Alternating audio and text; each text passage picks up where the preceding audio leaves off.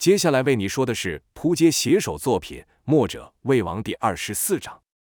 上回说到，姚建轩与殷万清交手，对其诡异的身躯和怪异的攻击方式是处处受制。在殷万清使出压箱底的本事后，更是只能一退再退，恰好撞上了也处于下风的赵月华。却说赵月华内修寒冰劲，招式有阴风掌，都是极高深的武功，为何与夏景渊交手会落于下风？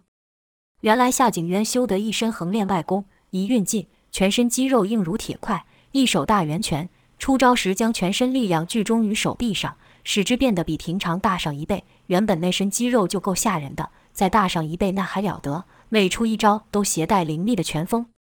赵月华的阴风掌使起来，虽可如刀刃般切肤断筋，但功力毕竟不如夏景渊深厚，打在夏景渊的身上只是一道一道的刺痛。夏景渊知道赵伤不了自己。出招变得更是无赖，是干脆不防守，直接朝赵月华冲去，跟着两手一拦，想将赵给抱在怀里。赵身形娇小，速度较夏景渊快，一蹲一闪就从夏的手下钻过，顺势劈出了三掌，可还是无法突破夏的护体气劲。夏景渊转身说道：“小娃儿躲来躲去的，跟爷玩呢，不嫌累吗？给爷抱一下了，我答应你，下手会温柔点。”赵骂道：“你给我闭嘴，臭无赖！”说着，就溜到了夏景渊的侧边，朝夏的腰间要害处狠踢了一掌。可夏景渊只是一摆手，就化了赵的杀招，跟着另一只大手就朝赵揽去，口里还说道：“小妮子还挺爱闹，也好，太听话的反而没意思。”夏景渊看赵愈恼怒，愈生气，他就愈兴奋，便将上衣给撕了开，双手捶胸，发出砰砰声响，跟着又朝赵冲去。赵气得不再回话，将寒冰劲运到顶峰。这时，夏景渊双臂左右抱来，赵一个顺身，从夏双臂的空隙处钻出，向夏的咽喉处狠劈一掌。眼看就要得手，哪知夏景渊的胸肌突然隆起，赵此掌若劈下去，便打不着夏的咽喉。而此时夏的双臂又要收拢，赵只得赶紧变招，从横劈变为下砍，这一手就砍在夏的胸膛上，借此一力，赵拉起了身，跟着脚再一踏夏的脸上，才堪堪逃过被擒抱的下场。夏景渊脸被踢。胸被打，反而大乐，说道：“带劲，好带劲啊！莫想到你这么主动，我还没抱上你，你反而先来摸我了。果然没有一个女人能抗拒像我这样强壮的男人，哈 哈哈！”赵气的牙齿都要磨碎了，眼睛喷火，可恨的就是无法奈何这人。夏景渊又道：“怎么不说话了？陪爷说说话呀，也喜欢听你的声音。”听夏景渊如此说话，赵哪里愿意开口再说一个字？脑海中虽想了数十招致命的招式，但都没有把握。那边夏景渊想再斗斗赵，便换了招式。就看他低身弯腰，将双臂撑在地上。赵还在想这人又想搞什么，正疑惑时，就看夏景渊就变成一团黑影奔自己来。赵赶忙闪身避过，可夏景渊此招可不只是将自己给弹出去这么简单，他的手臂也勾了起来。赵斜身去闪，但没有能避过夏景渊的勾拳，这才发出一声闷哼。身子整个平飞出去，与姚撞在了一起。姚问道：“喂，你行不行啊？”赵不耐烦地回道：“不用你担心，管好你自己吧。”姚道：“我对上的这条臭蛇滑手得很，我的武功对他不管用。”赵道：“你现在跟我说这干嘛？”姚道：“我看你对上这家伙也没有讨得了好，不如我们换换。”赵道：“你应付不了的对手，难道我就应付得了？”姚道：“你不是会那冷死人的功夫吗？”那家伙麻烦的就是他身上的粘液，我在想，你这寒冷的功夫，搞不好能把他的粘液给冻起来，就像把水给结冰一样，少了那烦人的粘液，这条蛇就好对付多了。赵问道：“那我这边这个怎么办？”姚道：“看样子这家伙喜欢来硬的，交给我吧。我早说过，这家伙欠我兄弟的账，我得跟他算算。加上刚才对那臭蛇的气，我这满腔怒火正好就撒在他身上，看是他的身体硬，还是我的怒火烧。”赵又问：“万一你猜错了怎么办？”姚道：“就算猜错了，和现在这样也没什么差别。”赵才答应交换对手，两人一个换位。分开前，赵不忘说道：“这家伙不断侮辱我，但给我出气，下手不用留情，打死他最好。”姚也嘱咐道：“那条臭蛇怪招层出不穷，你自己小心点。要真不行，就别管我们了，叫石刚带着你逃跑去吧。”而后，姚来到了夏景渊的面前。夏景渊看对手从俊俏的女娃换成了英俊的少年，很不是滋味，说道：“你小子刚跟他说什么了？怎么他不陪我玩了？姚回道：“关你屁事。”夏景渊又问：“你和那女娃是什么关系？她干嘛这么听你的话？”姚一样回道：“干你屁事。”夏景渊气道：“哼，对她我还会稍微怜香惜玉，但对上你就恨不得把你这张脸给打破了。”姚也道：“就怕你这大块头是中看不中用，没有这个实力。”就听夏景渊大吼一声后道：“臭小子，有胆别躲，我这就将你的脸给撕碎。”跟着就见他一手抵地，倏的一下朝姚冲去。这次夏景渊没出勾拳，是将全身力量灌于一手。就看那手掌大了一圈，像块大石头一样朝姚砸了过去。姚见状也不甘示弱，喊道：“谁怕谁！”刚与殷万清交手，姚始终莫能好好的打出一招，姚这气就一直憋着。虽然夏景渊的招式气势凶恶，可对姚来说好过殷万清那扭来扭去的怪招。就看姚向前跨一个弓箭步，运起了乾坤劲，大喝一声，是不闪不避的朝夏景渊的大拳迎去。就听“棒”的一声爆响，夏景渊居然被震退了去，脸上一副不敢相信的神情。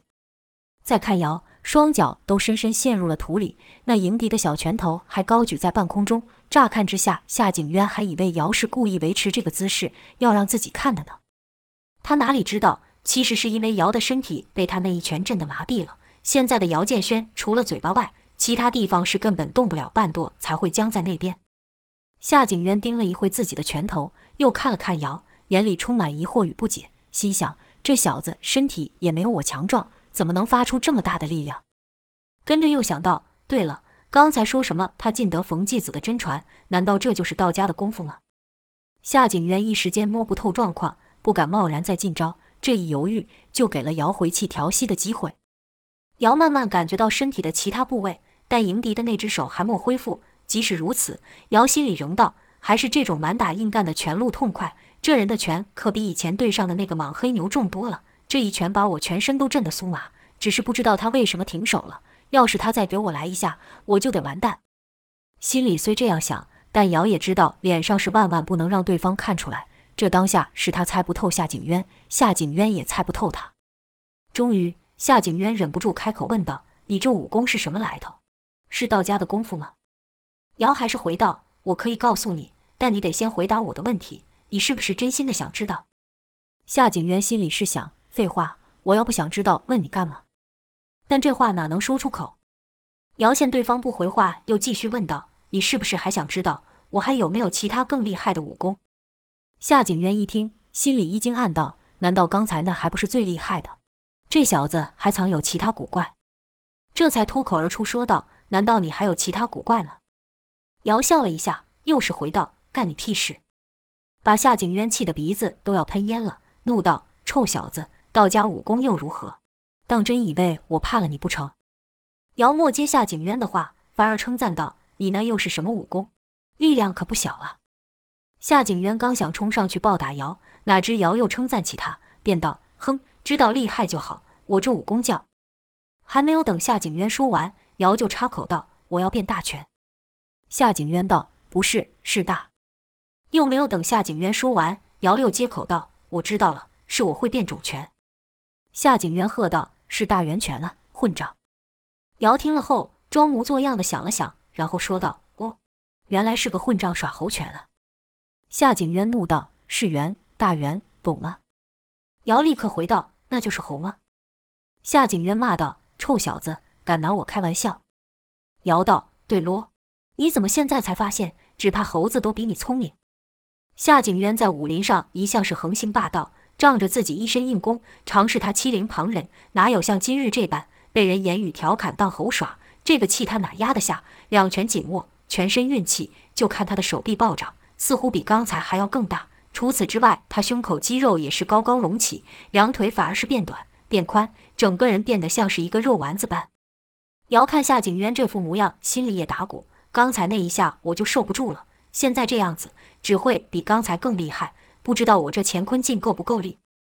姚不敢大意，也是气走全身，跟着就听夏景渊一声大吼，喊道：“受死吧，臭小子！”朝姚奔来，就看他一手抵地。一推人就前进数丈，另一手弓臂于后，看来是要将力量都集中在那一拳上。眨眼间，夏景渊就到了姚的面前。姚就感觉夏景渊整个人真的如大圆般，魁梧巨大，跟着那弓着的拳头，以快到只能看到影子的速度朝姚打来。此刻姚也只能硬着头皮上了，就看姚双手一托，也是一声大喊：“我专门吃猴的，岂会怕你？”这一交手，半空中又爆出一记沉重的闷响。夏景渊这次没有被震退，那姚建轩呢？刚才一下把姚震飞出去，直撞到一棵树干上才停下。这大树受力发出啪啦声响，居然要断，可见夏景渊的全力有多么厉害。此时，夏景渊身上其他部位慢慢恢复正常形态，除了两臂还是一样肿大，看样子是能继续出招。刚才一下几乎震得姚建轩的五脏六腑都要翻了。于撞树之际，姚氏口喷鲜血，似乎已受了内伤。姚心想：这家伙好厉害。连乾坤镜都架不住他。夏景渊看姚受伤吐血，这口气算出了一半，说道：“小子，怎么不耍嘴皮了？刚才话不是还挺多，现在怎么不说话了？”边说边缓步向姚走去。另一边，赵月华和殷万清也交上了手。殷万清哪里会把赵放在眼里，说道：“怎么，那小子知道打不过我，逃跑去了，让你来替他送死了？”赵说道：“少废话，你尝的就已经够恶心了。”再说话，我怕我要吐。殷万清笑道：“是吗？那是你没有仔细看我，我这就过来，让你好好看看。”说着，殷万清就倏地爬去。赵也从没看过如此诡异的人，哪里敢让殷万清接近，赶忙挥掌前踢，身朝后退，口中骂道：“给我滚远点！”殷万清本就没有将赵当回事，笑道：“别费力挣扎了，就算让你这小掌拍上，又管什么用？”是不闪不避的受了赵击掌。没想到寒冰劲与阴风掌果然对殷万清有用，阴风掌劈出如刀，切得殷万清皮肤生疼。他可没有夏景渊那样的护身气劲，卸力化劲，靠的是身上滑溜异常的粘液。可这粘液在赵的面前却不好使。就看赵月华绕着殷万清东劈一掌，西砍一下，每招击出都带着寒气。这寒冰劲可是绝学冰火无极功中的奥妙武学，发起功来能将身旁万物都给冻住。赵月华虽还没练到那种境界，但也够殷万清受的了。才受了赵击掌，殷万清身上的粘液就渐渐地冻成了薄块。殷万清心想：这女娃的掌风异常的冷，再这样下去，我可就要吃亏了。一抖身，将皮肤上的薄块摇碎。可此时照的寒冰劲已经将他的周身上下都给罩住，薄块才刚碎，肤上的粘液又结成了块。殷万清想脱离这寒风掌的圈子。可身上的薄块反而阻碍了殷万清的行动。殷万清身上这粘液可不是说不分泌就不分泌，因为这滑溜的粘液早就和他的身体合而为一，只能分泌的更多，却不能停下。如此一来，殷万清那扭曲的形态就无法施展开。但他还有蛇手可以攻击，这蛇手能咬、能缠、能卷、能绕。虽然少了身法辅助，威力大减，但要是被阴的蛇手咬上一下，赵也受不了。就见殷万清不断出招。但始终默打着赵，赵练的这套阴风掌厉害之处，除了掌法外，就是那能于肩部融发之际闪避的身法。故赵与姚的对敌的打法是大不相同。他不和殷万清的蛇手正面较量，于闪避之际瞬间出招，阴风掌携着寒冰劲，隔着距离就可劈出一道道冷冽如刀般的掌风。虽说这掌风无法真正伤了殷万清，但也够让殷万清也难受的。就看殷万清的速度在寒冰劲的影响下是愈来愈慢。当赵月华与姚建轩和敌人交上手时，公孙仇与石刚也莫闲着。先说公孙仇，他挑的对手是南宫烈。公孙仇道：“南宫家的武功以明艳刀法和阴灵指著名，只是那所谓的著名也是从前的事了，现在只怕是不行了。”南宫烈哼了一声，道：“行还是不行，就用你这把老骨头来试试吧。”公孙仇道：“领教过了。”之前有个人也是自称是南宫家的，叫什么名字我忘记了，但他说他是南宫家武功最好的，说什么他的阴灵指天下无双，我还当真呢。哪知道他连我的家仆都不如，我好意劝他不要这样败坏祖先的名声，削去了他几根手指当做惩戒。你可知道那人真是你们南宫家的人吗？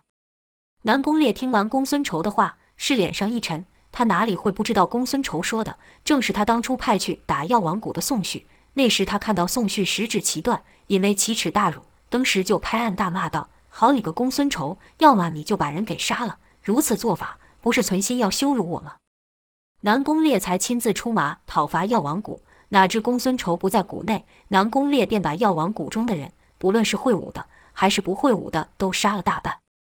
现在公孙仇又提起此事，南宫烈道：“笑话，他几时说过南宫家武功最好的？你也不过是羞辱我一个家仆而已。”公孙仇哦了一声，故意点了点头，说道：“原来他只是你们的一个仆人了。但俗话说，有什么样的主子，就会教出什么样的仆人。仆人如此不济，只怕主子也强不了多少。”南宫烈道：“他主子厉不厉害？你马上就可以知道了。”话音刚落，唰的一声响，灵验宝刀就出了鞘。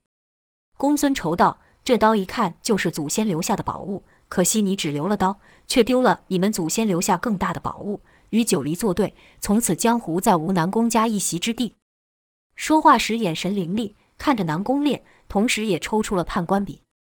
南宫烈道：“九黎有什么了不起？当日你不在，让你捡了条命，多活了几日，今日看你还怎么逃？”公孙仇道：“你早已是九黎的手下败将，不怕丢脸，就让你再输一回。”说完，公孙仇就朝南宫烈迎去。南宫烈是巴不得与公孙仇比出个高低，见公孙仇动也向前奔去，跟着向天空一窜，这一出手就是明艳刀法的杀招“烈火焚日”。就看红光闯闯，刀招交错，严密异常，几乎将日光都给遮了住，在明艳刀的范围内，几乎是一片漆黑。公孙仇见此禁招，也不敢大意，既然看不到，干脆以耳代眼。南宫烈的每一刀都不轻，携带着一股热风。公孙仇要辨认也不难，就听当当当的一阵急响，乃公孙仇的判官笔与明艳刀交击之声。公孙仇的判官笔本就不善远攻，故在明艳刀逼近到范围时，才挥笔隔去，挡是挡住了。但公孙仇就觉得南宫烈的刀力是愈来愈重，而且所处之处也愈来愈热，心里暗想：这小子还是有两下子。南宫家从前能号称武林四大家，家底还是有一些，要照此行事，只怕九首有失。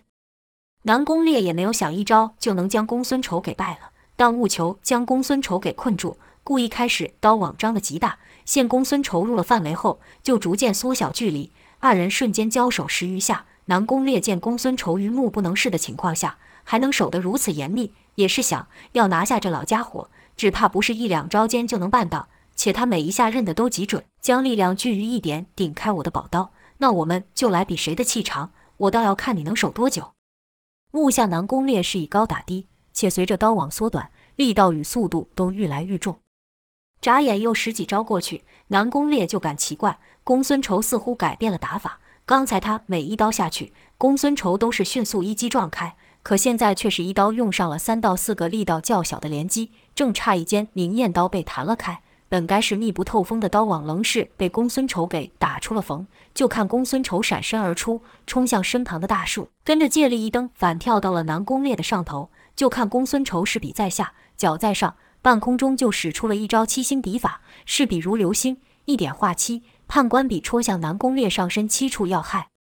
却说公孙仇如何逃出刀网？原来公孙仇刚才改变打法，以小力的连击去撞南宫烈的刀，几次下来。南宫烈就以为公孙仇的力道就是如此，然后公孙仇在下一个交手的瞬间，突然又爆发大力撞击，这一下出其不意，才将烈火焚日的刀网给破了。公孙仇抓紧时机迅速反击，笔劲罩住了南宫烈上身七处要穴。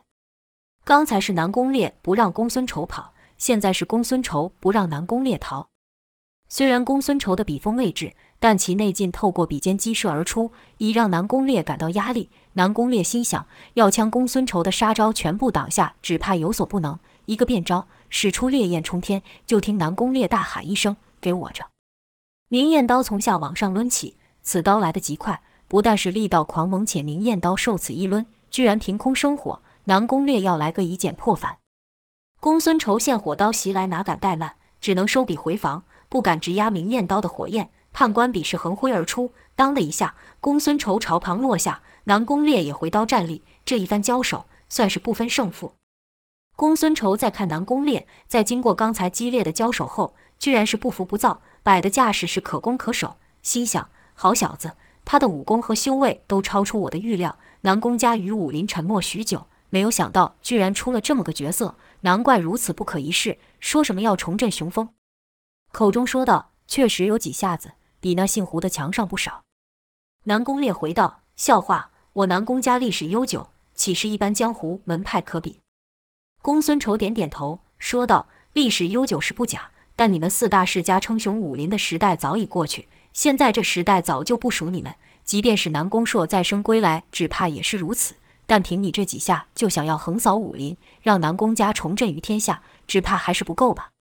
单单是我，只怕你就拿不下。更何况九黎里面武功在我之上的人多的是，更别提我家寨主了。你连他的衣角都沾不上边。南宫烈曾败在九黎的费斯手下，那时还想江湖传闻，费斯是九黎的第二把交椅，武功仅次于赵天烈，他也不过是略胜于我。想那赵天烈也高不了太多。现在听公孙仇之言，似乎九黎里面还有厉害的人物，便问道：“还有谁比那费斯厉害？”公孙仇是哈哈大笑，而后说道：“比他厉害的多的去了，费斯算什么？”南宫烈一听，是眉头一皱，心里琢磨：这话说的是真的假的？不对，不对，若真有这号人物，名声怎么可能比费斯还小？这老头纯粹是说话想扰乱我。公孙仇又道：“但现在你也不用太担心这个问题。”南宫烈道：“确实是不必担心，因为我会将你们一个个都拉下来，变成我南宫家的垫脚石。”公孙仇道：“嘿嘿，如果你的武功仅此而已，想重振家门，只怕是你的幻想罢了。”南宫烈道：“老头别老想拿话压我，这里可不是学堂，想教训人，等你用实力胜了我手这把刀再说话不迟。”公孙仇道：“要胜你有何难？”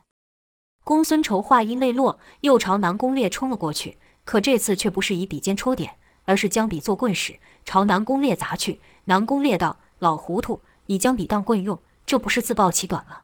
你那破笔能比我这宝刀好使吗？”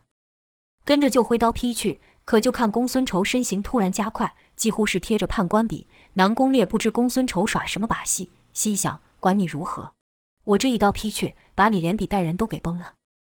就看笔。刀即将要相交之际，公孙仇的笔突然旋转起来，那猛烈的明艳刀就贴着笔身而过，却没有打着公孙仇。公孙仇是身随笔转来到了南宫烈的跟前。这一招，公孙仇于客栈对上潘斌时也曾使过，只是那时是只有手随笔转，这次是整个人都以笔背轴绕了过来。此刻南宫烈要再收刀已经迟了，就听公孙仇说道：“小子也，难道你不知道我真正擅长的是以手点穴之法吗？”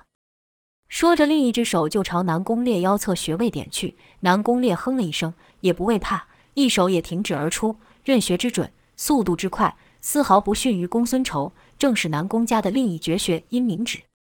公孙仇知道其指带毒，哪会与他以指硬碰？未等招式使老，就改朝南宫烈的下颚戳去。与此同时，另一手将判官笔绕着明艳刀旋回，以笔杆短打南宫烈拿刀的手腕穴位。公孙仇心想：此一合击。你是顾上顾不了下，这把宝刀就给了我吧。就看南宫烈猛一个抬头，将身子往后弯去，避过了公孙仇袭来的一指，同时还以阴明指还击。那持刀之手也因为这后仰之势后移，以不到一寸之差挡住了公孙仇的判官笔。就看公孙仇笔杆那一击打在了明艳刀的刀柄上，而后南宫烈是直接抽刀，明艳刀以极快的速度销回。这一招是连削带打，公孙仇前有阴明指。旁有宝刀回击，只得以笔作盾，用力一抵，将明艳刀给震了开。如此又与南宫烈拉开了距离。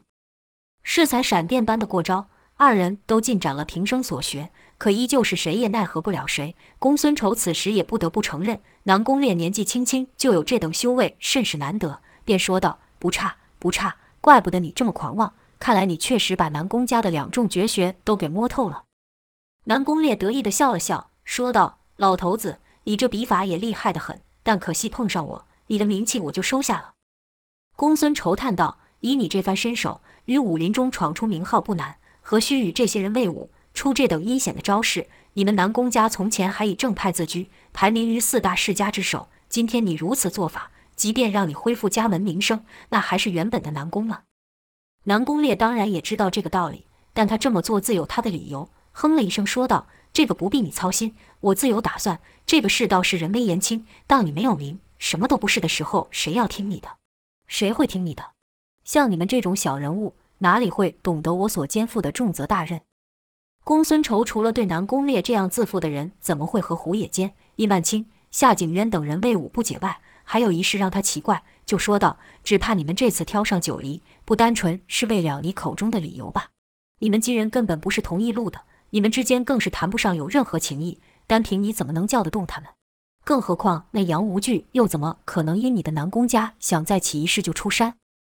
南宫烈阴阴笑道：“其中缘由，只怕你是想破脑袋也想不出来。我们只不过是各取所需罢了，而你们九黎也只是挡在了他的路上。”公孙仇是愈听愈奇怪，杨无惧刚也说过什么？他给了我一个伟大的目标，于是又追问道：“他，他是谁？”